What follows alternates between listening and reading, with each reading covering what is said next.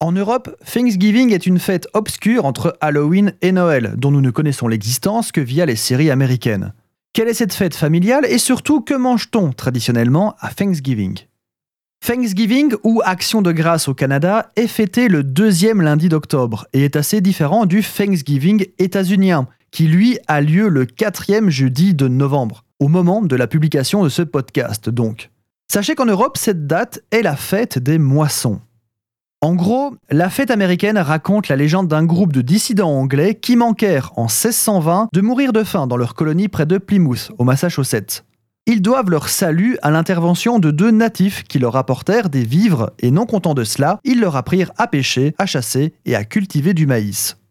L'année suivante, les dissidents, qu'on appelle les pères pèlerins, profitent de la fête des moissons pour inviter leurs voisins natifs à table. Miam miam glou glou, on remercie pour ce qu'on a reçu, remercier, recevoir, Thanksgiving. L'usage se répand et cette date devient avec le temps un jour de prière et de jeûne. Nous sommes bien loin des traditions actuelles qui consistent à festoyer en famille.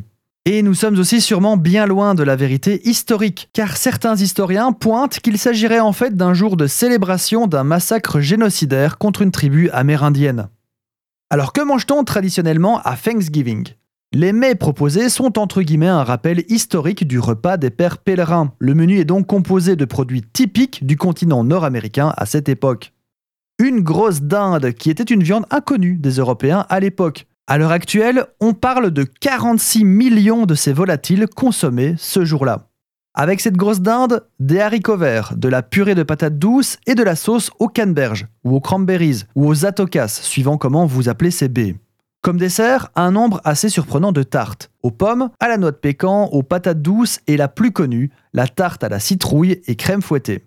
Voilà donc dans les grandes lignes le menu de la fête de Thanksgiving américaine, une sorte de pré-Noël. Mais ne pensez pas que les Américains ont le monopole de cette célébration. On la fête également dans d'autres régions du monde, mais sous une forme totalement différente.